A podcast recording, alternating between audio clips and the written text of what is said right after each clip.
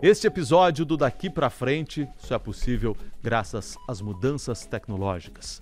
Elas mudaram a maneira como a gente trabalha, como a gente vive, nos botaram mais pressão, encurtaram as distâncias entre casa e trabalho. Vai me dizer que você nunca ficou atendendo o celular, vendo mensagens de trabalho ou coisas relacionadas ao seu trabalho em casa e ao mesmo tempo, quando você está no trabalho, fica vendo coisas relacionadas a sua vida pessoal, isso tudo virou uma massa, uma coisa só e provoca muita ansiedade. Provoca muitas vezes medo, mas também nessas mudanças tecnológicas há muitas oportunidades. Como é que a gente faz para não pirar com as mudanças tecnológicas e ter a preparação mental necessária para aproveitar as oportunidades? Quem vai nos contar tudo isso é a nossa convidada de hoje, do Daqui para Frente, a Fernanda Martinez, terapeuta sistêmica, mestra com especialização em inovação pelo MIT, Instituto de Tecnologia de Massachusetts, e também professora. Fernanda, bem-vinda. Olá, olá a todos. É um prazer estar aqui com vocês falando sobre esse tema é, que gera né, muitas vezes ansiedade, é, as pessoas também estafadas, né, com esse excesso de trabalho, com esse celular que responde a cada momento, mas também com muitas oportunidades, né, com, com trabalhos que antes a gente nem imaginava e ainda com tantos que estão aí por vir que não sabemos ainda desse futuro incerto, por um lado, né, porque tem tanta coisa que está surgindo a cada dia. E eu digo que esse episódio, eu disse no começo que ele só é possível graças às mudanças tecnológicas, porque eu estou aqui em São Paulo, a Fernanda está lá no Rio de Janeiro. Isso há alguns anos, com essa qualidade, seria impensável. Ela teria que pegar um avião, vir aqui para São Paulo, ou eu teria que ir para o Rio de Janeiro. E todo mundo hoje está acostumado com as reuniões online, né?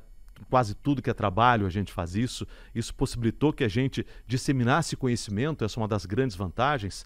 Porém, a gente pode fazer reunião a qualquer hora às vezes entra uma criança na sala, a nossa vida pessoal acaba sendo revirada. Agora, antes de passar a palavra para Fernanda, eu quero chamar a sua atenção, você que está nos acompanhando, que no fim deste episódio a gente vai fazer uma dinâmica ou vivência, depois a Fernanda nos diz qual a palavra correta, que a gente fez, eu e a Fernanda participamos de um painel lá na Rio Innovation Week há algumas semanas, e no fim ela fez essa vivência ou essa dinâmica e foi o maior sucesso. As pessoas que estavam lá, justamente preocupadas com todas essas inovações, com essas perspectivas, querendo aproveitar as oportunidades, com muitos medos e muitas ansiedades, as pessoas adoraram essa vivência. Eu fiz junto com o público e adianto para você.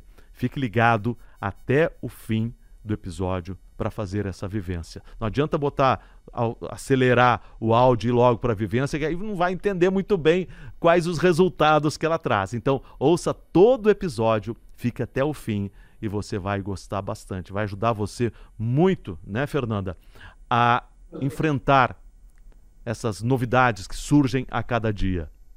Sem dúvida, essa é uma dinâmica vivencial, né? Podemos juntar aí as duas palavras, é, que ajuda muito. Ela enfim, é bem profundo e é um, uma forma de ajudar vocês também a estarem entrando em contato com muitas coisas que vamos falar aqui hoje. Tá certo. Esse episódio, na verdade, é uma espécie de continuidade do episódio anterior daqui para frente, em que nós tratamos das qualidades necessárias para a gente aproveitar essas oportunidades.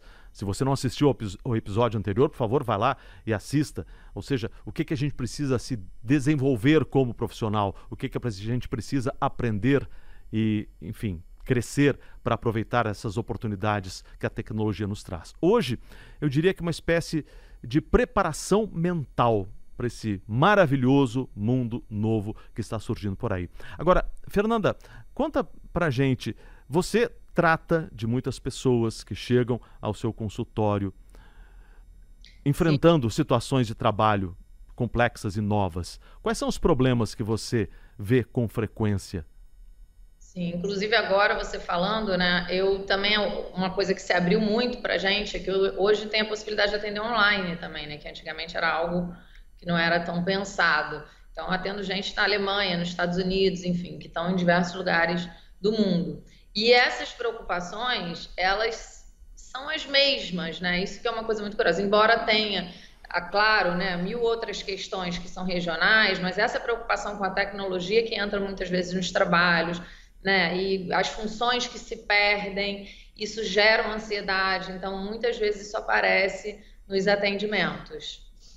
E que tipo de casos são mais frequentes? Que medos ou ansiedades são mais Olha, frequentes? Eu acho que os dois andam um pouco juntos, né? A pessoa fica muito ansiosa, ela fica com medo, em primeiro lugar, de perder o trabalho, né? E de não saber fazer esse novo. E tem muita gente que tem é, muita resistência, sabe? Então a pessoa fica ali resistindo. Ah, agora tem a inteligência artificial, né? o que, que eu tenho a ver com isso? Eu não quero ir para esse novo mundo. E isso não só gente mais velha, mas às vezes até pessoas jovens também que que gostam de tecnologia a todo momento, né, do celular, das redes sociais, mas que não, entram ali, se, se, utilizam ali da plataforma até um grau, mas não querem se desenvolver mais nesse sentido de entender como isso funciona a seu, a seu favor, né? Então, aí as pessoas também têm o medo, medo de, de perder a sua utilidade, de ser desqualificado, de do seu serviço perder a função, de um robô, né, poder fazer o que você faz. É, e isso gera muita ansiedade. Aí as pessoas deixam também de estar nesse momento e, e começam a ir para esse futuro incerto, né? E essa insegurança é, gera, enfim, diversos, diversos fatores, às vezes até físicos, às vezes até sintomas físicos mesmo, né? Então, vem às vezes acompanhado de dor de cabeça, vem às vezes para o estômago. Então, são coisas que a pessoa vai ali tentando processar, às vezes engolindo, às vezes não, e, e tentando dar conta da vida, né? Em, é que ponto, em que ponto a pessoa chega a procurar você e outros terapeutas? Porque medo e ansiedade são coisas que acompanham o nosso dia a dia. Medo é normal ter, todos nós temos medo. Em que ponto tem, como fala em inglês, o breaking point, né? O ponto em que a pessoa se dá conta, eu preciso de ajuda. Olha, ou a pessoa vem porque já está num limite, né, numa situação limítrofe, assim, já está com muito, já está muito estressada, e aí começa a achar que vai ter um burnout, aí começa a, a ter, às vezes até não conseguir se concentrar, não conseguir focar, né? E, e vai sentir, vai, começa a sentir uma necessidade, fala, cara, eu preciso olhar para isso, preciso olhar porque e aí não é uma visão assim, não é que eu preciso olhar para o meu trabalho exatamente o que, que eu vou aprender, que... começa a gerar um estresse generalizado, porque aí a pessoa também não consegue mais, não sabe nem para onde seguir e isso vai gerando uma angústia constante. Até na vida pessoal as coisas vão se misturando e aí a pessoa, muita gente vai buscar autoconhecimento nesse momento, né? Na prática, como é que a gente enxerga esses sintomas? Como é que a pessoa que está nos ouvindo consegue enxergar esses sintomas? Quais são exatamente esses sintomas? É, eu acho que a pessoa não precisa chegar né, nesse ponto para buscar uma terapia, né? Para buscar um processo de autoconhecimento até porque isso é, isso é fundamental e eu acho que isso vai, inclusive, ajudar nesse processo para a pessoa se diferenciar. Né? Porque quanto mais você se conhece, mais você vai saber seus pontos fortes, seus pontos fracos, o que, que você precisa trabalhar emocionalmente em você né? para poder lidar com essa situação, para poder estar no momento de estresse, para poder lidar com uma situação de pressão no trabalho ou mesmo na vida. É, isso você precisa se conhecer, né? entender quem é você, onde você está hoje é, às vezes tirando crenças que estão lá enraizadas em você. Então... Como por então exemplo? Oi? Como por exemplo, que crenças é, seriam essas? Como por exemplo, é, sem determinada coisa eu não tenho valor, ou se eu não, não agradar todo mundo eu não vou ser amado, e isso vai para o trabalho, é uma crença que está enraizada lá. Né? É, se eu não pertencer à minha família, não for leal, não fizer determinadas escolhas, eu não, não, né, não tenho valor nenhum, é, e por aí vai. Tem várias. E, aí e como é que a gente... segue nesse. Só que isso, aparentemente, seria uma coisa, digamos, pessoal, vai interferir completamente no trabalho dela. Uhum. E como é que a gente lida com isso? Essa foi a primeira dica, ou seja, a gente tem que procurar se conhecer, procurar trabalhar tudo isso antes de chegar a um ponto de não haver retorno, ou um ponto Sim, em que o caso seja. Hum. Não, antes de chegar num ponto que a pessoa precisa procurar um, um, já mais uma ajuda psiquiátrica, já precisa de medicamentos, ou está num, num, ponto tão grave que só uma terapia não resolva, né? Então, eu recomendo que as pessoas busquem antes que chegue nesse, nesse ponto extremo. Mas, lógico a gente sabe que tem gente que vem só quando já está no ponto extremo. Uhum. Porque às vezes tem medo, vergonha ou até alguma outra questão pessoal envolvida que faz com que ela não, não, não comece esse processo de autoconhecimento, é isso? É isso. Alguns acham que não precisam e tem gente que acha que. Às vezes tem resistência também, né? Tem uma dor muito profunda ali, mas que a pessoa não quer mexer. Ela acha que se não fizer, não vai olhar para aquilo. Só que aquilo fica ali, né? E aquilo vai voltando de diversas formas. E vai atrapalhando tem... não só o seu trabalho, mas a sua vida como um todo, seus relacionamentos, por aí vai. Tem algum caso, não vai dizer o nome da pessoa, obviamente, não seria possível, mas você tem algum caso eh, que poderia ilustrar isso que você está falando, de gente que é, chega a esse ponto, ou também de gente que já passou a buscar esse autoconhecimento e consegue lidar com todas as situações? Casos que você vê? Até às vezes, às vezes perceber, né?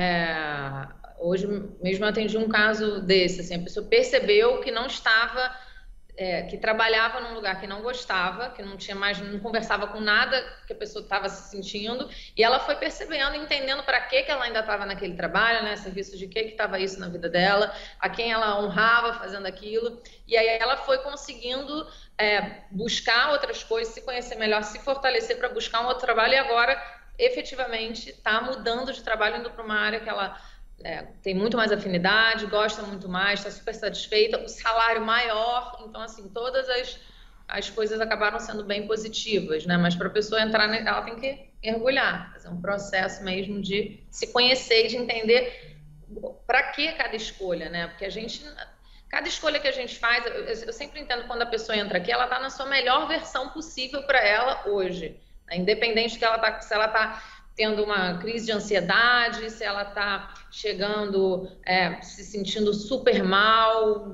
é, o que quer que tenha acontecido, é a melhor possibilidade daquele ser naquele momento. Né? Ela, foi assim que o corpo dela aprendeu a, a lidar com aquelas situações todas. Então, é, é ela ter, tomar consciência de como ela está, né, para ir poder escolher e ter mais possibilidades e mais ferramentas, principalmente, para escolher fazer diferente. Agora, Fernanda, esse caso que você mencionou é o melhor dos mundos. A gente trabalhar em algo que nos dá prazer, que nos completa, que nos dá. Tem uma palavra que eu gosto muito, não sei se você concorda, que nos dá propósito. Sem dúvida. Que eu acho que é o essencial no nosso trabalho, quando a gente perde o propósito, quando a gente passa a se questionar para que, que eu estou fazendo isso, é aí que começa a infelicidade do trabalho, a falta de satisfação, é, não vê sentido. Não tem você ser a sua melhor versão se você está fazendo uma coisa que você já nem acredita, que você se fere às vezes fazendo ou que você não gosta. Isso vai também impactar, obviamente, no seu trabalho, né? E se a gente pensar, como você disse aqui no início, que hoje a gente passa praticamente o tempo acordado trabalhando, que você não esteja presencialmente lá, mas está respondendo uma mensagem, está respondendo um e-mail. Se esse não é uma coisa que você realmente acredita, essa é uma grande parte da sua vida, né? É uma escolha que você está fazendo. Então... Uma história, um crime, 1.800 páginas de investigação sobre a morte de um garoto encontrado dentro de um freezer em uma escola católica. Laudos com conclusões diferentes, depoimentos contraditórios. 35 anos e muito mais perguntas do que respostas. O G1 produziu um podcast exclusivo sobre um dos crimes mais emblemáticos da história de Piracicaba. Medo do Escuro, o caso João Paulo. Ouça no G1, Globoplay e principais plataformas de áudio. E eu acho que até as próprias empresas estão buscando gente que, que tenha mais é, alinhamento né, com, com a cultura da empresa, com os valores. Mas, como eu disse, esse é o melhor dos mundos, só que nem sempre é a situação que as pessoas enfrentam. Muitas vezes elas estão ali por causa do salário, enfim, o boleto Sim. que chega no fim do mês, e se submetem a trabalhos que não lhe trazem prazer, felicidade ou propósito. Diante desse dilema, o que fazer? Essa é uma. É, então, aí eu, o que, que eu gosto sempre de, de mostrar? Primeiro, eu acho importante a gente é, pensar um pouco em outras perspectivas, né? dar um zoom out na nossa própria vida e entender esse panorama é, do que está acontecendo. Tem um exercício muito legal é, que lá na minha especialização na MIT, o MIT fala muito disso, que é o catalytic questioning, que eles chamam, né? que seria um, um, umas perguntas catalisa, que, que gerem alguma, algum insight. Porque quando você faz uma afirmação, você ativa um lugar do cérebro, mas quando você faz perguntas, é outro. Então, então o que eles falam é você fazer, você pega lá um tempo específico, bota assim, despertador, cinco minutos, eu, aí você faz só perguntas né? E Como vai assim? anotando ou grava, enfim, para você depois ter, porque às vezes você vai começar com a pergunta óbvia, mas no final você vai perceber que tem uma parte grande sua ali também, que talvez você possa, como que você pode fazer diferente, mesmo trabalhando numa coisa que não é o teu ideal. De repente você consegue, através dessas perguntas, perguntas perceber que você pode talvez fazer uma migração dentro da própria empresa para uma outra área, talvez vai te dar um insight de alguma outra coisa que você ainda não tinha percebido né? E isso vai fazendo a diferença, assim. Eu acho que é, uma, é um recurso bem legal aqui, dando uma ferramentazinha que cada um pode fazer na sua casa. É um, é um recurso bem legal. Isso vale até para é, quando você quer chegar a um. Pô, a gente precisa ter uma ideia para tal coisa. Vamos tentar, então, só fazer através de pergunta, não dá nenhuma afirmativa, né? E, e surgem coisas muito interessantes. Peraí, Fernando, vamos tentar explicar isso na prática, como é que funciona. Então você pega papel e caneta e faz perguntas. Digamos aqui, vamos dar, vamos, vamos dar um exemplo. Uma pessoa, esse exemplo que a gente acabou de dar, ela quer crescer profissionalmente e ao mesmo tempo trabalhar numa coisa que lhe dê propósito. Não necessariamente prazer, mas propósito. Né? Acho que é, o que é mais importante é isso. O, o, prazer vem do propósito daquilo que a gente faz. Né? É, como é que a gente faz na prática isso, essa dinâmica, essa técnica que você mencionou agora? Então vamos lá, em Dá vez um da pessoa também. ficar assim, ah, eu queria tanto um propósito, ah, eu não consigo trabalhar com o meu propósito, ela vai botar um despertador, vamos botar lá, pode começar com menos tempo, depois ela vai aumentando. Bota lá hum. cinco minutos ou três minutos e bota o despertador. E aí ela vai começar, ela não pode parar de fazer pergunta. A primeira coisa que vier na cabeça. Perguntas como, por exemplo? Por exemplo, ela vai se perguntar: é, será que eu busco realizar o que eu quero? Será que eu sei o que eu quero? Será que eu sou estimulada? Fui estimulada ao longo da vida a fazer coisas que eu gosto? Será que eu vou continuar me sentindo é, pertencente à minha família se eu for fazer algo que eu gosto? E aí ela vai chegar em algum ponto na questão chave que está prendendo ela, muitas vezes. Mas aí cada um vai ter que ir buscando. Só que ela vai fazendo perguntas sem pensar muito, sem é, overthink it, né? Sem ficar repensando aquilo. É a primeira coisa que vier. Só que de uma vai puxando a outra, que vai puxando a outra, que vai puxando a outra. Então. E ela não responde essas perguntas? Não responde. Ela vai deixar as perguntas escritas lá. E aquilo ali vai reverberando. Em algum momento ela vai responder essas perguntas ou aquilo vai ficar no cérebro e ah, essa. Ela vai trazer ah. um insight para ela. É isso que é incrível. Então, por exemplo, vou dar um exemplo. Uma escola que os, uh, os alunos adolescentes não têm nenhum interesse não querem saber de nada, não, não, não, as notas muito ruins e tal, e vão fazer isso. Aí começa a perguntar, por que, que será que esses alunos não têm nenhum interesse? E daqui a pouco, no meio dessas perguntas, eles vão chegando, será que os professores querem que eles aprendam? Será que os professores têm interesse em dar aula para esses jovens que são tecnológicos? Será que... E aí você vai chegando em outro lugar e vai vendo que, na verdade, a questão está muito além daquele jovem que está aparecendo ali na ponta, entendeu? E é meio uhum. mesmo vale para a pessoa que está buscando trabalho, para a pessoa que está com algum, alguma questão no trabalho dela. Então, ela vai perceber algo dela só através desse exercício de estimular um outro lado é, das, das perguntas e não das afirmações, não das respostas. E por que, que isso funciona? Porque ele vai ativar outro lugar, é como se o cérebro fosse buscar em outro lugar, que não nas afirmações. Quando você está tendo as ideias e pensando em soluções, você está no lado das afirmações. Quando você vai para as perguntas, você vai procurar em outro lugar.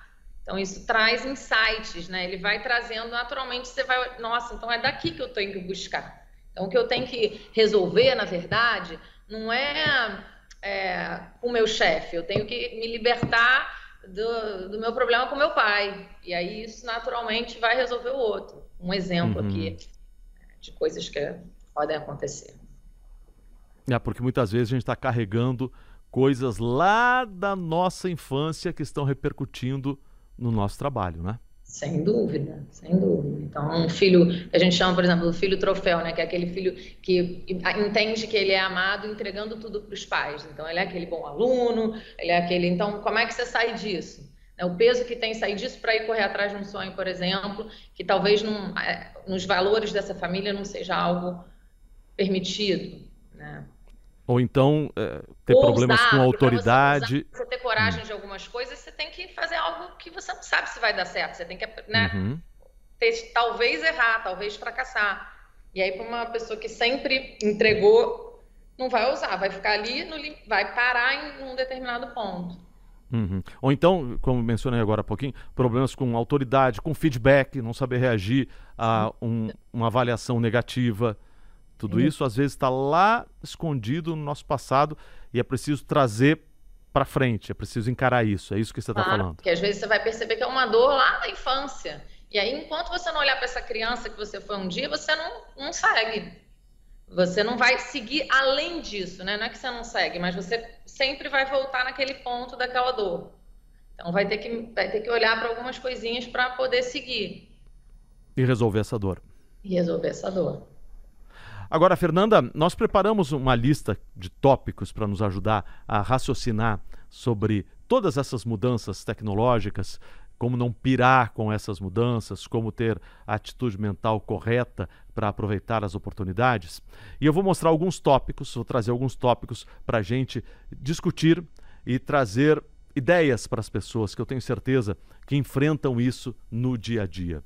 Tanto esse medo como essa vontade de aproveitar, porque existem oportunidades que estão surgindo. Né? Uh, o primeiro tópico a gente vai mostrar para quem está nos vendo, para quem não está nos vendo, eu vou descrever qual é esse tópico. É a tecnologia como meio de agilidade, ou seja, ela nos faz, ao mesmo tempo, produzir mais e melhor, mas nos coloca uma pressão para produzir mais e melhor. Como lidar com isso? Sem dúvida. É, isso gera muita ansiedade muitas vezes, né? E fora que você acha que precisa entregar o tempo inteiro, então se você está num bar com os amigos, você acha que precisa responder aquele chefe, por exemplo. E é claro que você está numa situação que não vai ser a melhor resposta, provavelmente. Mas como tem a tecnologia, isso também gera esse o trabalho entrando na sua vida pessoal 24 horas por dia. Né? E como é que a gente lida com isso? Como é que a gente resolve isso? A gente pode, bom, tem várias formas, né? Uma é ter um telefone para o trabalho, por exemplo. Mas muita gente não consegue fazer isso. Diria que a maioria das pessoas não. Mas como colocar limite, né? Quais são as suas regras? O que, que, o que, que é sagrado para você que você não quer abrir mão da tua vida pessoal? Porque essa, essa é, divisão, atenção dividida que a gente tem o tempo inteiro, a gente também não está presente em nenhum lugar. E isso por si só já gera né, uma certa ansiedade. A gente não consegue estar. A gente está sempre a gente está aqui, mas está ali olhando o celular, o amigo que está fazendo tal coisa. Então a gente não está em lugar nenhum. Né? Isso com isso a gente tem muito mais dificuldade de, ligar, de lidar com frustrações também, porque a gente é estimulado né, na internet o tempo inteiro com coisas é, rapidamente jogadas para gente. Então a gente né, não consegue respirar e, e, não, isso aqui tudo bem, não foi tão bem, mas eu tive aprendizados, eu tive coisas boas. Muitas vezes não consegue colocar limite, porque não, não, não dá mais limite para ninguém, todo mundo entra na tua vida o tempo inteiro. Então, aí eu, de novo, o processo de autoconhecimento. Como colocar esses limites, né? O que, que eu preciso fazer para melhorar minhas fronteiras, que a gente chama, né? Que é o contorno, se a gente pensar o próprio corpo, ele tem um contorno, a vida tem que ter um contorno, tem que ter limites saudáveis. Então, você pode sim dar um limite saudável para um chefe ou para um trabalho, dizer assim, não, agora eu preciso estar aqui com meu filho, né? No, no trabalho dele da escola e eu, eu vou dar atenção plena para ele nesse momento. Né? Mas como é que você como é que você faz isso sem desagradar o chefe? Se ele quer uma missão naquela hora, como é que você impõe esse limite sem ameaçar o seu emprego? Então, aí você vai ter que ter um pouco de jogo de cintura e também é isso, botar, tentar esse contorno de uma forma é, de conversada, né? E claro que a gente sabe que hoje em dia tem chefe que não quer saber, não quer saber desse limite. E aí você vai, vai ter que pensar, então, se ele não tem, se ele não aceita nenhum limite, esse trabalho serve para mim? Eu estou disposta a trabalhar é, 20 horas no meu dia? E se você tiver, tá tudo bem. Isso talvez seja, de alguma forma, esteja ali a serviço de você. Mas se você não tiver, como que eu, como que eu faço, então, para é, lidar com isso de outra forma? Né? Para me fortalecer, para poder chegar. Muitas vezes a pessoa não consegue nem falar com o chefe, né? A maioria das vezes. A pessoa quer falar, ou quer negociar um aumento, ou quer negociar um limite assim, ó, nesse dia eu vou né, depois do meu horário, eu vou precisar ficar com meu filho porque tem uma apresentação na escola ou determinada coisa que tem que colocar um limite ali. Ou para mim é fundamental fazer minha yoga de manhã, então aqui eu, nesse dia eu vou chegar às 9 horas da manhã em vez de 8, tudo bem? A pessoa nem consegue chegar e falar. Então, como que ela faz também todo esse movimento se fortalecer para falar de forma que, né, de ser ouvida também, né? Então, uhum. e eu acho que também tem uma tendência das pessoas é, de liderança, claro que a gente não está falando de todo mundo, né? Mas de ter mais essa liderança que escuta, que, que, busca também profissionais com perfis variados, né? Equipes multidisciplinares, eu acho que isso, isso também tem aparecido bastante. E aí tem, tem que ajudar a pessoa a se fortalecer, a se comunicar melhor, entendendo como é que ela pode falar, como é que ela pode se fazer ser escutada. Como é que a pessoa se fortalece? Você usou várias vezes essa palavra. Como é que ela se fortalece? Ela, bom, ela se fortalece primeiro é, se conhecendo. Às vezes a pessoa não tem um suporte externo, né? Ela vai precisar ter um alto suporte. Porque às vezes ela não tem uma mãe, ou teve uma família disfuncional, ou não tem alguém que possa dar um apoio né, por trás, não tem muita rede de apoio. As pessoas, cada um tem a sua história. Então ela vai ter que buscar essa, força dentro dela. E aí, como? Com processos também terapêuticos, processos de autoconhecimento, entendendo como é que ela pega essa força que é dela porque cada um aqui tem a sua força, tem a sua história, isso é uma força, né? a sua vulnerabilidade, a sua dor, tudo que você traz fala de quem é você, e tudo que eu trago fala de quem sou eu. E isso é a nossa força. Então, como é que a gente usa isso ao nosso, a nosso favor, né? E não contra a gente. Não nos deixando mais acuados, e sim a nosso favor. Então, é processo. É processo. Eu acho que uma coisa que não existe hoje é uma hum. pílula mágica, eu acho que não existem pílulas mágicas. Eu acho que é processo. Mas qual é o ponto de partida? Porque cada pessoa é, é obviamente diferente. Você mesma disse que é, cada uma tem sua história e você está reagindo conforme a sua história. Aqueles problemas muitas vezes que você teve lá na infância, né? É, tem um problema sério com seu pai, com a sua mãe. Isso quando você enxerga o seu chefe, você enxerga o seu pai e a sua mãe e você vai dar a mesma resposta que você dava ou vai ter a mesma reação que você tinha quando tinha nove anos de idade. Né? Muitas vezes, ou vai sofrer do jeito que você sofria quando tinha nove anos de idade. Tudo isso, isso vai é se refletir acontece, na sua resposta. acontece, porque fica uma criança ferida lá, que, que é, um, é uma instância dentro da gente, que volta e fica reagindo dessa forma. Então, isso acontece demais. Então, se o pai e a mãe davam mais atenção para o irmão, você fica nesse lugar e você vai acabar entrando num chefe que vai dar mais valor para o outro, que você também vai buscando isso de forma inconsciente. Claro que ninguém faz contato com isso quando é, é igual relacionamento amoroso. Ninguém escolhe aquilo conscientemente se é uma coisa que te faz mal. Mas de alguma forma você disse sim para aquilo, né? Você buscou aquilo também na sua vida. Antes de entrar no nosso segundo ponto, eu acho que isso leva a uma coisa que, na minha opinião, é fundamental para o sucesso em qualquer carreira, que é a inteligência emocional. Ou seja, como lidar com essas situações sem trazer, entre outras coisas, que significa inteligência emocional, mas como ter a capacidade de lidar com essas situações sem necessariamente envolver a criança de 9 anos de idade que sofria, que está dentro de você. Né? Isso também é inteligência emocional. Qual é o ponto de partida para desenvolver essa inteligência e isso é fundamental para o crescimento. Isso é fundamental para que a gente mude daqui para frente, usando o nome do nosso podcast. Sem dúvida. Essa criança, vamos, vamos usar aí o exemplo da criança de 9 anos, quando a gente olha para ela, não é para a gente ficar na dor. Muito pelo contrário, é para a gente poder acolher essa parte, entendendo qual é o gatilho que faz você, que na verdade quem está respondendo não é o adulto, é a criança. E aí, conforme você vai ganhando esse conhecimento, você vai conseguindo é, é, deixar e ressignificar isso, não é deixar, é ressignificar isso, integrando com essa criança de outra forma, né? Então, isso é uma, uma saída. Mas existem outras técnicas, por exemplo, o mindfulness mesmo tem um. Você consegue fazer através de respirações, através de visualização, você consegue ir para um lugar seguro. Então, a pessoa vem uma informação que te tira do eixo, te deixa desconcentrado. Você vai no banheiro, respira, percebe os pés, faz contato com o seu corpo e aos pouquinhos vai se regulando, vai se imaginando para um lugar seguro, nesse lugar onde está tudo calmo, você volta ao teu eixo. Aí dali você consegue voltar e responder aquela situação uma forma mais calma. Por exemplo, né, dei um exemplo aqui. Mas tem milhões de outros, né? E aí as pessoas, eu acho que fazem pouco contato com o próprio corpo também, né? Como se sente. Então, o que acontece muitas vezes é que você pergunta para a pessoa assim, como é que você está chegando, como é que você se sente? E, e várias vezes a pessoa fala, não sei.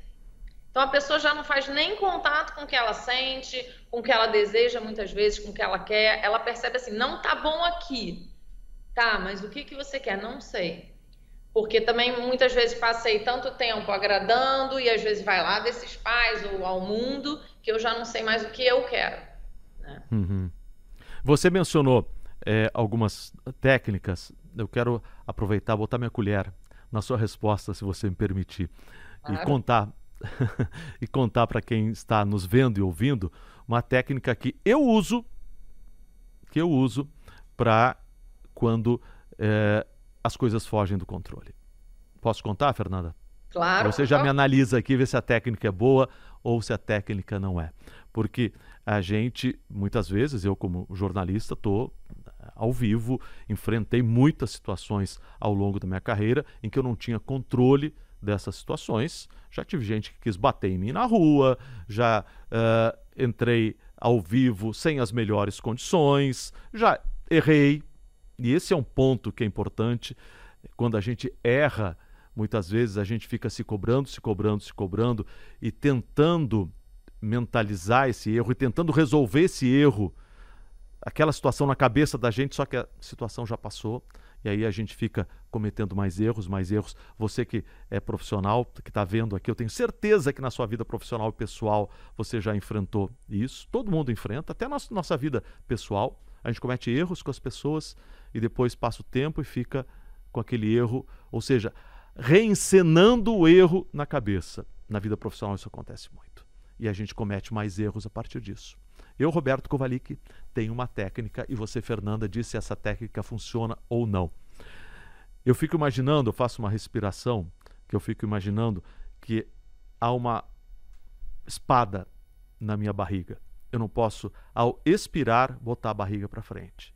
Então eu tenho, eu sinto o músculo aqui do meu abdômen. Eu faço isso três vezes, já me acostumei com isso, é um gatilho cerebral e parece que eu dou uma resetada no cérebro. Eu treinei para fazer isso. É um cria uma é âncora, um, né, que a gente chama, é que é algo que você faz fisicamente que já te bota no estado muito rapidamente. Isso funciona? Funciona, funciona, funciona super. Isso funciona muito. Tem uma coisa legal também, você estava falando, eu pensei que você falou que sai do controle as, as, situações, né? Existe uma coisa super simples que a pessoa pode fazer quando ela está numa situação que ela não hum. tem controle e aquilo vai gerando muita angústia. Ela pode pegar um papel, ela pode botar o que que eu posso controlar, o que que eu influencio e o que que eu não tenho controle. E aí ela, aí ela ir trabalhando de dentro para fora no que, que ela pode controlar. E, e vou escolher uma então para eu fazer agora. O que, que eu posso.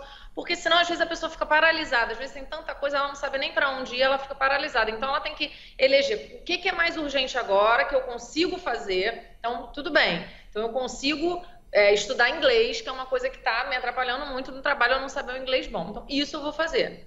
Agora, se esse chefe vai me dar uma promoção, não vou ter como controlar isso. Se essa empresa vai vai ser comprada por outra, não consigo controlar. O chefe talvez eu tenha como influenciar, mas o meu inglês, que é fundamental no meu trabalho, eu tenho como resolver.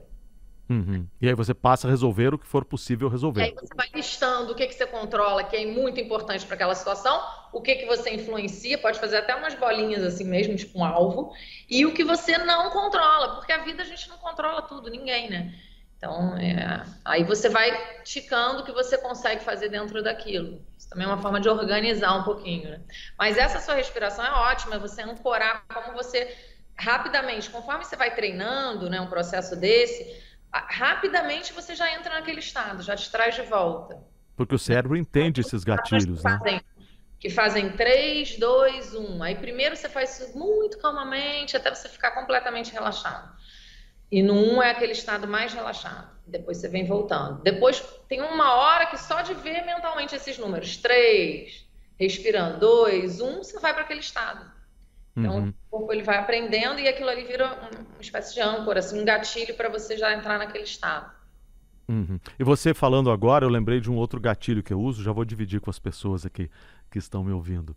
É, você que me ouve, e você, Fernando, também sabe, eu tenho um, um horário de dormir virado em função do jornal que eu apresento, o, o Hora 1. E muitas vezes eu, estou, eu tenho algumas técnicas, inclusive eu já dei até entrevista falando sobre isso, que é usar óculos escuros depois do meio-dia, né, para a luz já ir, o meu cérebro reconhecendo que está, entre aspas, escurecendo. Mas muitas vezes, e você que está nos ouvindo deve ter passado por isso, quem nunca passou, você bota a cabeça no travesseiro e aí você quer resolver os problemas do mundo e da sua vida. E aí você não consegue dormir. Né? E a gente, todo mundo precisa dormir, não é porque o meu horário seja virado, você também precisa dormir, senão no dia seguinte a gente está acabado e aí que a gente não responde a todas essas pressões que o mundo nos oferece, que o mundo nos traz. Você precisa dormir, dormir é essencial. E eu passei a usar um outro gatilho, que é simplesmente pensar: isso eu não posso resolver agora deitado aqui na cama. Esse problema não tem solução nesse momento. Eu resolvo isso amanhã. E funciona. É simplesmente um pensamento. Isso eu não posso resolver agora.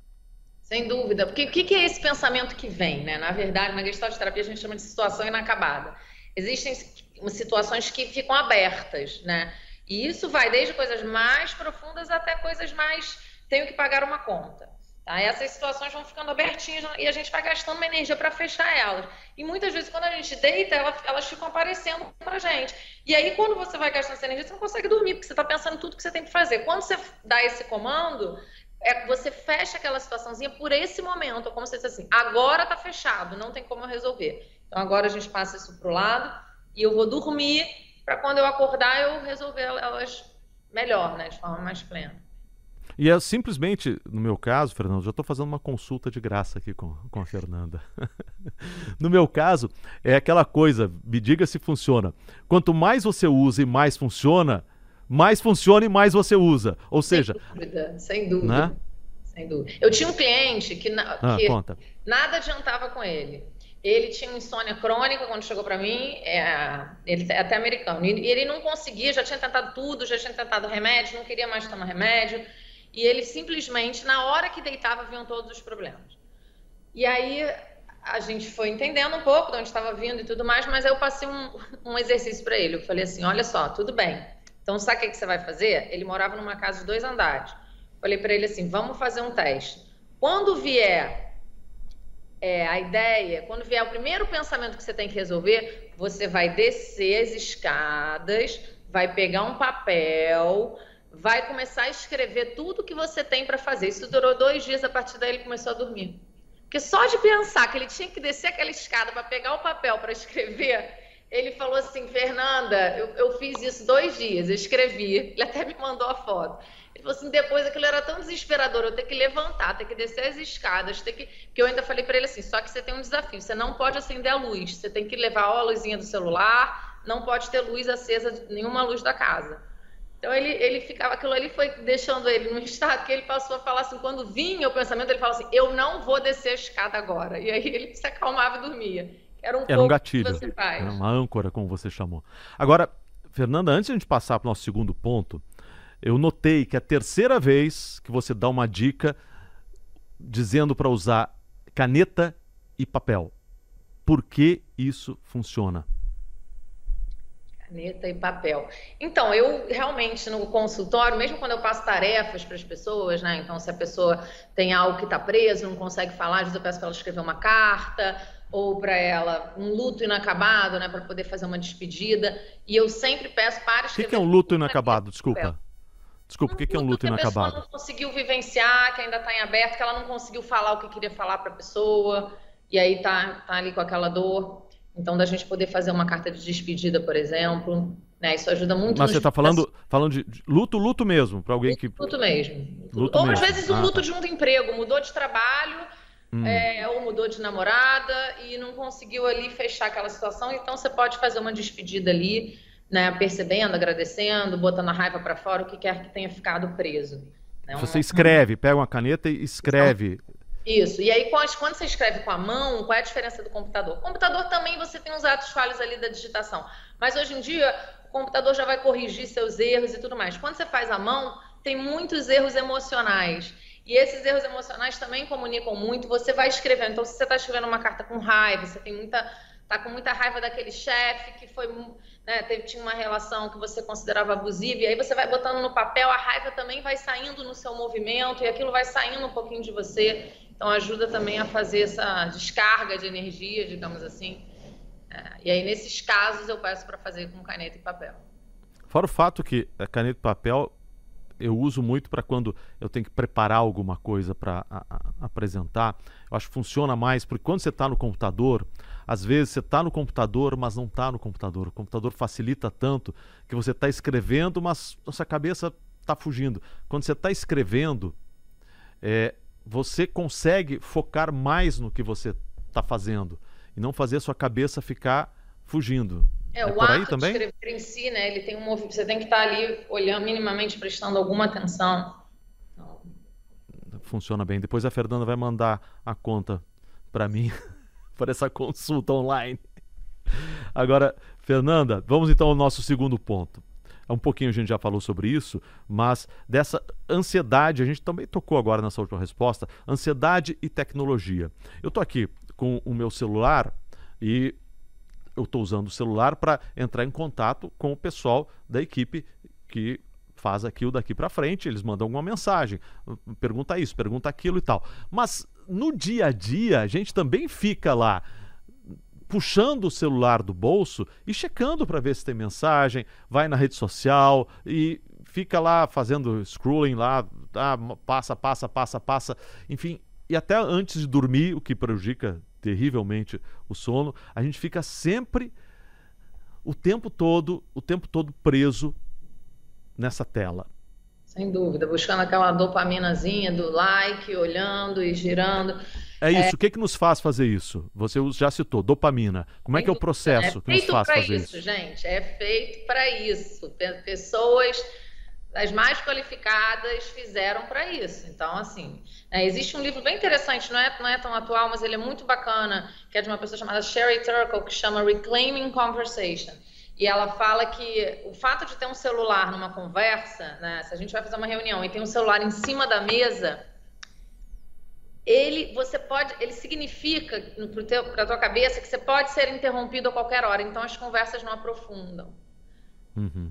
E como é que a gente, como é que a gente se livra disso? Como é que a gente faz? Tem alguma técnica legal que você possa dar para as pessoas? Como é que a gente se livra dessa dependência que até é um certo vício, né? Você vicia Totalmente dopamina. viciante, você fica vendo às vezes o nada mesmo, né? Não tem nada para ver, você fica ali girando e girando. É, uma coisa que, que eu acho que é interessante é, por exemplo, pela manhã, quando acordar, não pegar o celular né? E, e, se permitir fazer os movimentos no tempo do corpo, né? digamos assim, da vida. Você não, Como mesmo assim? que você tenha pressa, que você tem que fazer correndo, sem olhar o celular. Isso já faz uma diferença. Porque Mas o que primeira... dizer que fazer os. O que quer dizer fazer os movimentos? Ir lá, acordar, é, ir no banheiro, escovar o dente, tomar café. Porque tem gente que dorme. O celular hum. é o despertador. E aí, eu, por exemplo, meu celular muitas vezes é meu despertador. Mas aí o que, que eu tenho feito? Eu boto no modo avião, ele desperta, eu desligo, eu não mexo nele. Eu não entro em rede social. Eu vou lavar meu rosto, escovar meu dente, fazer meu exercício. E aí, o horário que eu tiver que ir, claro, eu tô ligada ali, mas eu posso olhar a hora, mas eu não vou entrar numa rede de manhã. Como entrar... resistir a olhar a hora e não entrar na rede? É, você vai olhar com a tela bloqueada, vai ver só o horário. Ah, é você bloqueia. É e você faz isso ao longo, você faz isso também ao longo do dia. É o relógio também, né? Então é como hum. você evitar isso, porque te chama muito. E é uma coisa que não é, ah, eu sou imune a isso. Ninguém é imune a isso, gente. Ninguém é imune a isso. É, é de uma forma, é feita para você se viciar, para dar recompensas para o seu cérebro. Tem o efeito da dopamina. Então, assim, você fica ali naquele sisteminha que te gera algum prazer imediato ali, sendo que depois, claro, não tem esse prazer, aí você vai buscar esse prazerzinho de novo. Você pega casos de pessoas completamente viciadas nisso? Sem dúvida. Eu já até pensei uma vez, falei, vou fazer um, um workshop assim de para a pessoa desintoxicar do celular. Não pode nem entrar com o celular e a gente vai fazer um monte de exercício vivencial, presencial. Porque tem muita gente, né? Tem gente que às vezes no meio da sessão precisa responder alguém de trabalho, mesmo uma sessão de terapia. Né? E claro que aquilo também fala dela, né? O que, como é que ela está no mundo que ela não consegue se permitir ter lá 50 minutos de terapia e nesse tempo não olhar o celular, é algo de trabalho. Uhum. E, até, e, o que que você, como é que você trata essas pessoas? O que que você orienta? Além dessa dica que você deu de, de manhã fazer as coisas que você tem que fazer, tomar o seu café e depois e tratar. É, você pode botar algumas, né? Tem, é, claro que, gente, a tecnologia ela tá para também ser a nosso favor, usada a nosso favor, né? Sem dúvida, a gente está aqui falando por conta dela. Existem mil coisas maravilhosas por conta dela, mas existe também um lado muito ruim, né? Né, para a gente olha assim crianças e jovens do lado da fragmentação é tudo muito picotado então com dificuldade de aprofundar mas é isso, tentar botar, às vezes tem, né, aquelas timer de rede, e você tem que ir tentando encontrar tempos, de repente, sem rede. Então, tem gente que chega em casa e já deixa o celular num canto. Aí, se eu precisar falar uma coisa de trabalho, eu vou até ali, olho, mas eu tenho que ficar naquele posto, digamos assim. Né? Então, isso já também ajuda. Ou eu vou dar uma, um momento de qualidade para o meu relacionamento. Ou quando eu estiver aqui no meu relacionamento, eu vou estar tá aqui. Ou quando eu estiver nessa reunião de trabalho, eu não vou pegar o celular, eu vou estar tá aqui. A não ser que seja para pesquisar algo que tenha a ver com essa reunião. Mas eu vou estar tá ouvindo o que essa pessoa está falando. Vou tentar trabalhar minha presença, minha atenção plena. Mas é isso. Para isso, você precisa aí de repente fazer um. Não tem, às vezes você não tem conexão nenhuma, não nem sabe o que é ter uma atenção plena em nada, você está sempre dividido.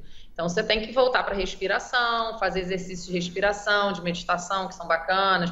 Pode buscar, tem diversas técnicas hoje em dia, né? Isso está muito difundido. Então tem muitos caminhos que você pode buscar isso para você se centrar de volta que você não é a tecnologia.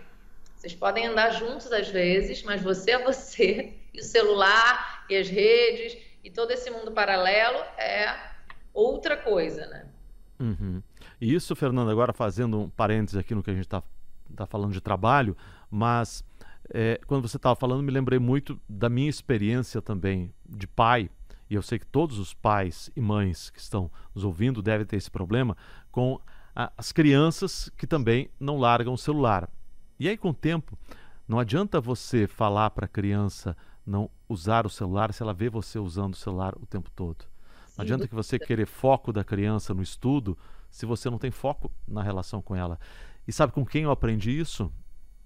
Com a minha filha. Quando eu fui chamar a atenção dela, porque ela não prestava atenção em outra coisa senão no celular. Ela disse assim: Você é assim, papai. Uma sessão de terapia, tá? Não, e aí a criança fica com a atenção sempre dividida. Então, na verdade, ela nunca tem um olhar para ela, ela não se sente totalmente vista. E ela também aprende que é assim que ela vai para o mundo.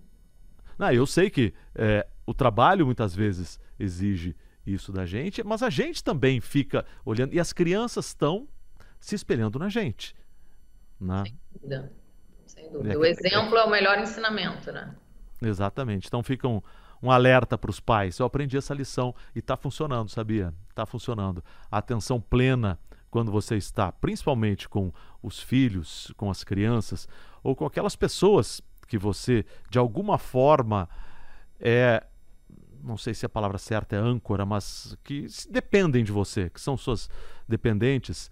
O exemplo em relação as redes sociais, a tecnologia, é o que vai moldar o comportamento delas e não o que você falar.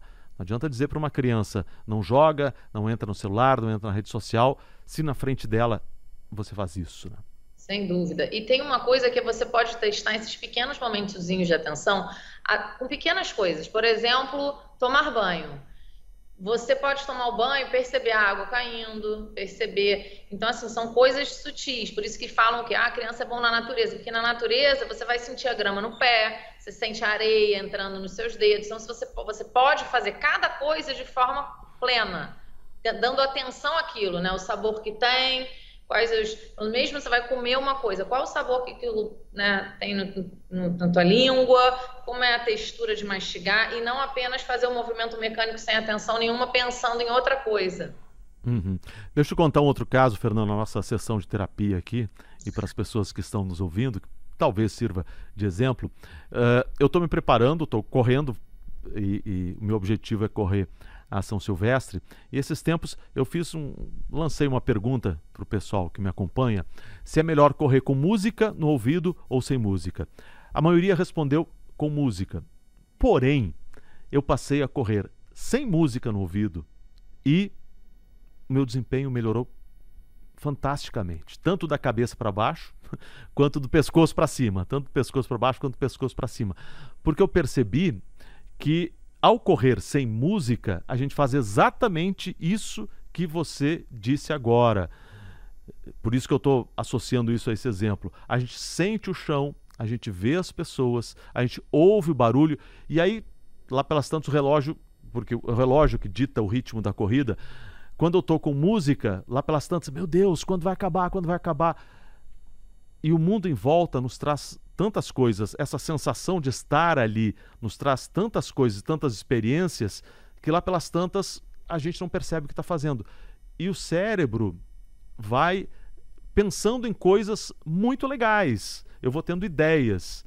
O, o, o Haruki Murakami, que é um autor japonês que escreveu aquele livro O que eu falo quando falo de corrida, diz que a corrida, lá pelas tantas, se torna uma meditação mas você tem que estar ali. Quando eu estava correndo direto, momento. eu li, eu gostei muito. E é, é isso mesmo, né? E também quando você está correndo, você, ou fazendo qualquer exercício, claro que é bom ter uma musiquinha, mas quando você está fazendo exercício, você está botando algo para fora e não para dentro, né? Então você está ali jogando aquela energia e quando você consegue estar tá aqui prestando atenção, é, é, de outra forma. Você vai, vai entrando num lugar meditativo mesmo. Fernanda, vamos ao nosso próximo ponto. Como lidar com a pressão no trabalho, tendo em vista todas essas mudanças tecnológicas? É, exercício é bom, viu, também. Já que a gente está falando de exercício de corrida, você fazer exercícios, né, também é uma coisa que, até para aliviar a pressão, juntando os dois temas, é uma coisa boa. É, mas é isso, você. Bom, primeiro que é, se conhecer para entender o que, que você tem, o que, que qual é teu ponto forte, o que, que você precisa melhorar, porque aí quando você está buscando o que tem que melhorar, eu acho que isso também dá uma calma. Né? Essa ansiedade toda ela vem do medo do futuro, então você focar e viver mais no presente, isso também ajuda bastante, né? Dentro do que você pode controlar, fazer o que é possível. É... Se trabalhar, gente, tem que fazer, tem que olhar para dentro qualquer processo, não precisa necessariamente ser uma terapia padrão, pode ser processos isso de mindfulness, pode ser outras, outras formas, né, de estar olhando para isso, mas de você olhar para dentro também, né, para estar melhor no fora, para aguentar também mais, lidar melhor com essa pressão. Uhum. Mais um ponto aqui na nossa listinha: autoconhecimento e informação. Como é que a gente lida com tudo isso? Como é que a gente desenvolve esse autoconhecimento para lidar com essa carga de informação que o mundo nos traz a cada instante?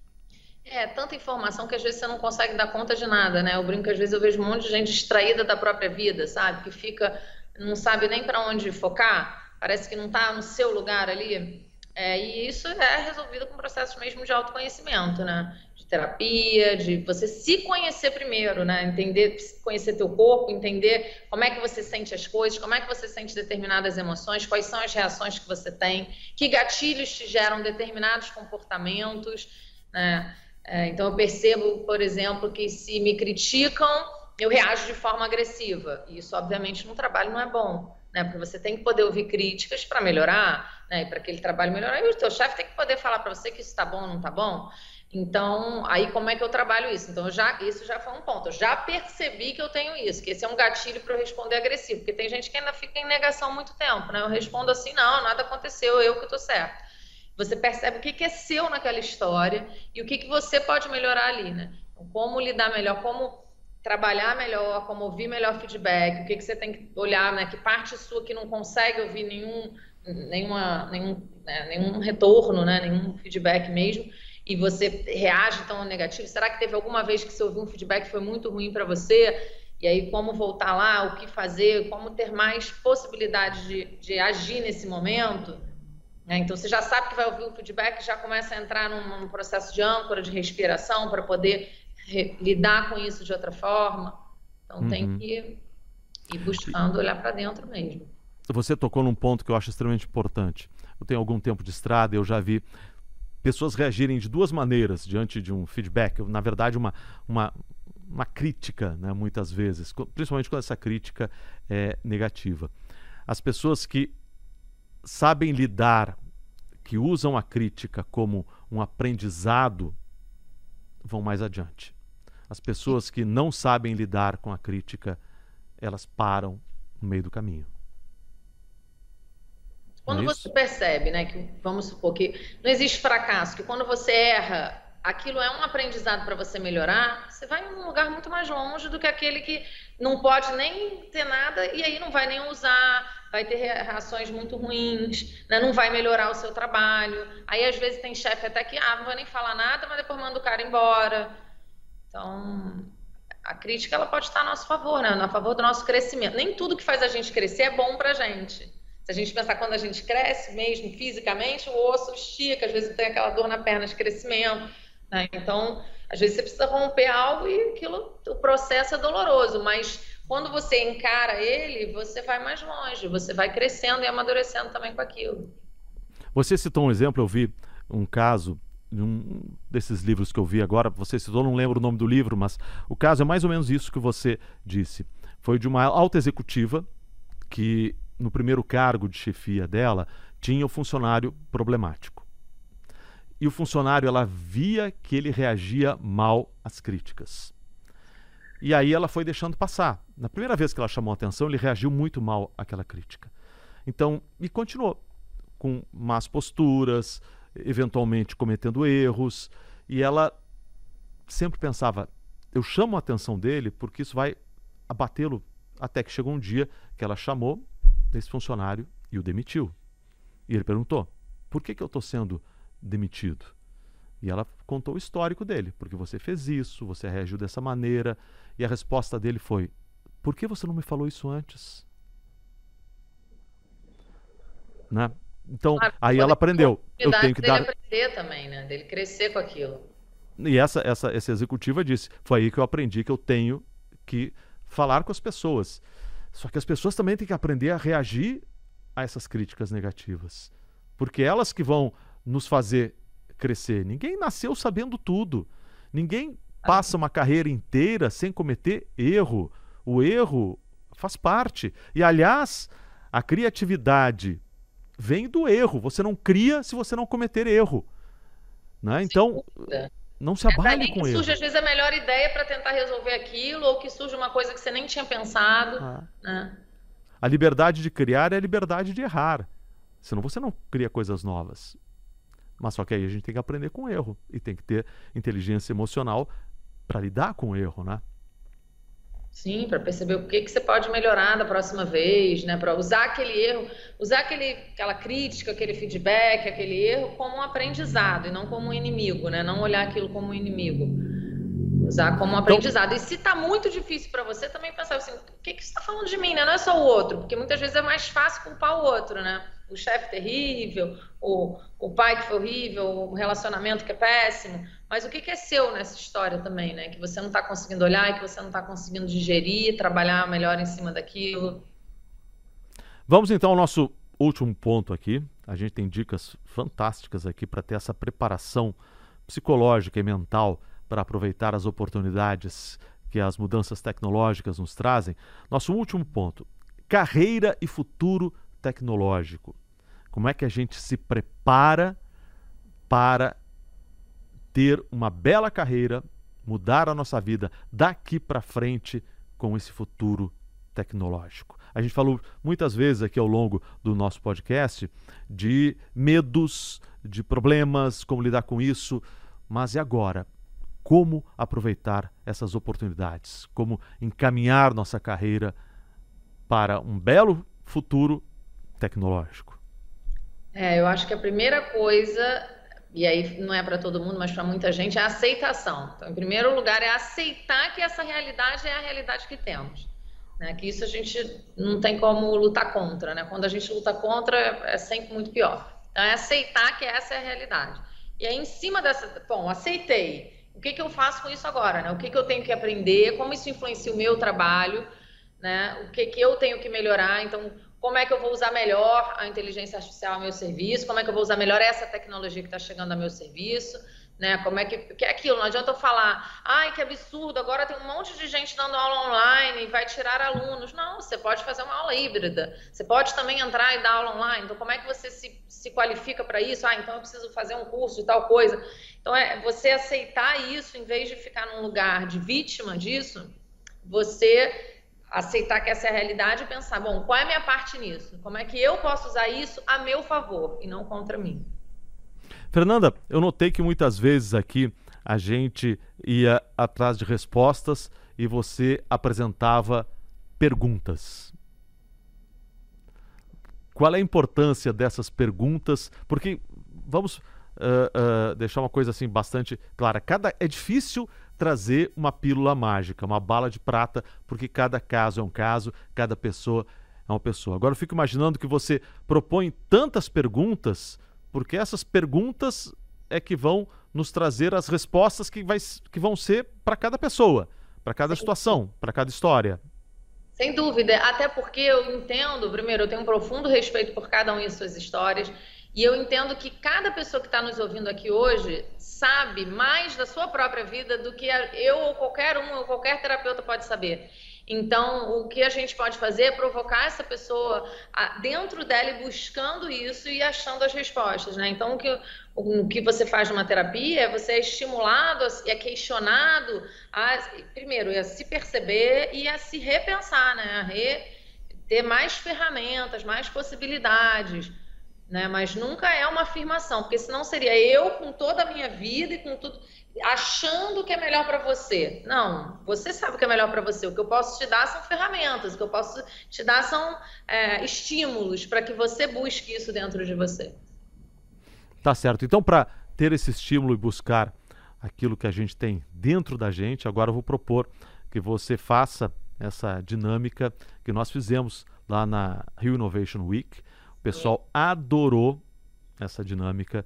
É, é um pouco de mindfulness, é um pouco de é, olhar para dentro. E o é. pessoal lá na Rio Innovation Week também tinha essa preocupação, compartilhava essa preocupação. Todo mundo lá muito excitado, lá muito é, é, é, feliz com tanta tecnologia, mas no fundo também com aquele medo e aquela dúvida: como é que eu aproveito isso? Para crescer profissionalmente, para mudar a minha vida, para buscar aquilo que me completa como profissional, como pessoa, né? aquilo que basicamente dá um propósito para a minha vida, para o meu trabalho. E aí a Fernanda fez essa dinâmica e o povo lá adorou. Eu vou pedir para a Fernanda repetir aqui para a gente que está é ouvindo o daqui para frente. As pessoas podem até fazer mais, mais, de uma vez, podem voltar aqui e fazer de novo, né? Porque isso vai te isso. dando insights também. Nesse mesmo conceito que a resposta está dentro. O que a gente faz é, é provocar para que essa resposta venha de forma mais fluida, né? Então vamos lá, Fernanda, é com você agora. Então vamos lá. Então eu vou pedir para todo mundo sentar agora numa posição confortável. Pode deitar quem quiser. Fechar seus olhos focar um pouquinho na sua respiração, no entrar e no sair do ar, na inspiração e na expiração. Percebe se você consegue sentir as batidas do seu coração. E a cada inspiração, vai se liberando de todos os pensamentos, deixando que eles passem. Vai se liberando de todas as preocupações, se entregando completamente a essa experiência. Nada mais importa agora, só aqui e agora. E você vai se imaginar caminhando e entrando numa sala toda branca. Imagina a roupa que você está usando. E vai ter um espelho de corpo todo bem grande no fundo dessa sala.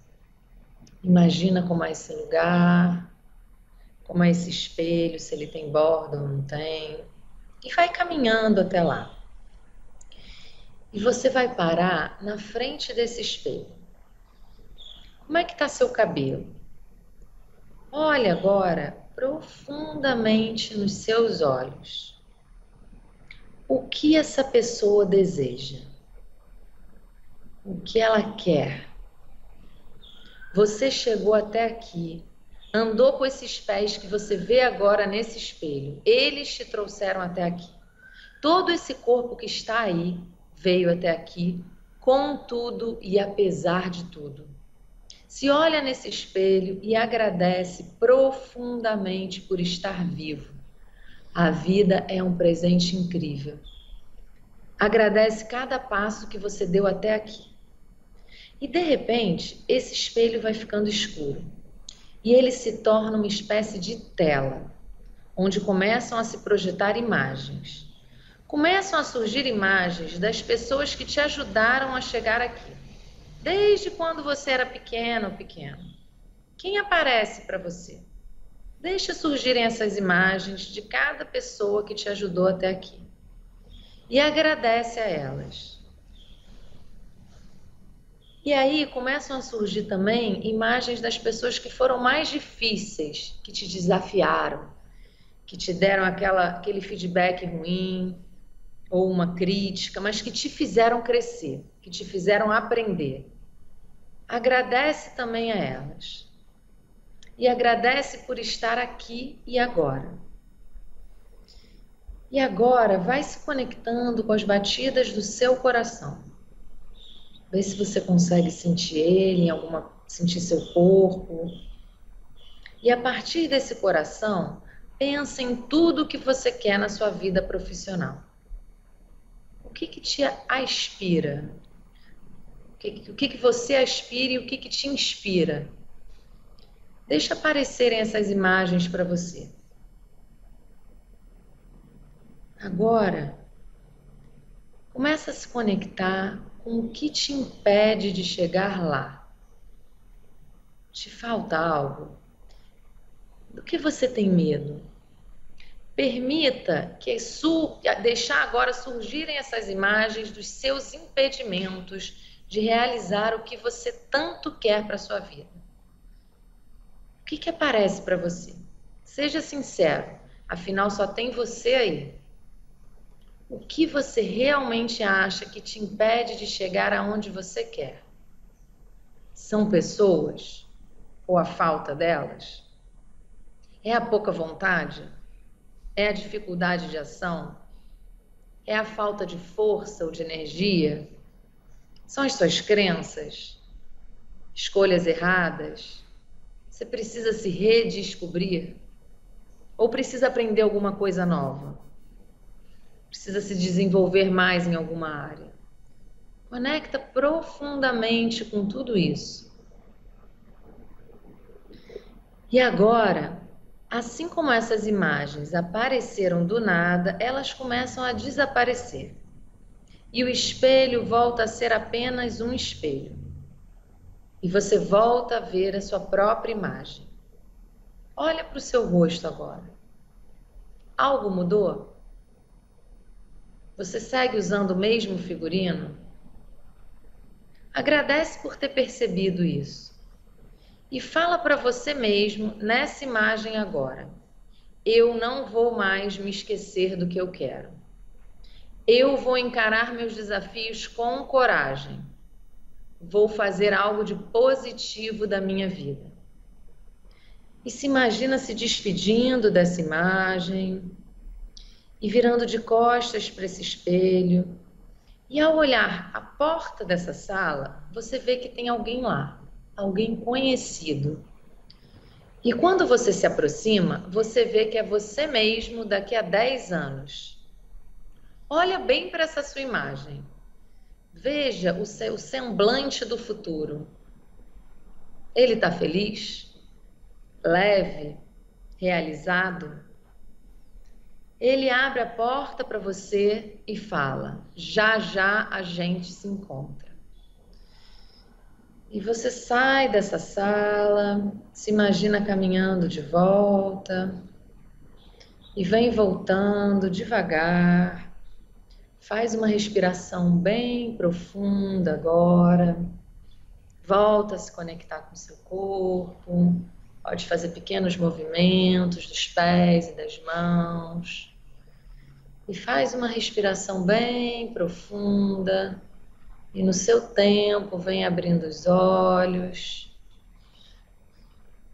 e percebe como você está se sentindo agora, depois de fazer esse exercício.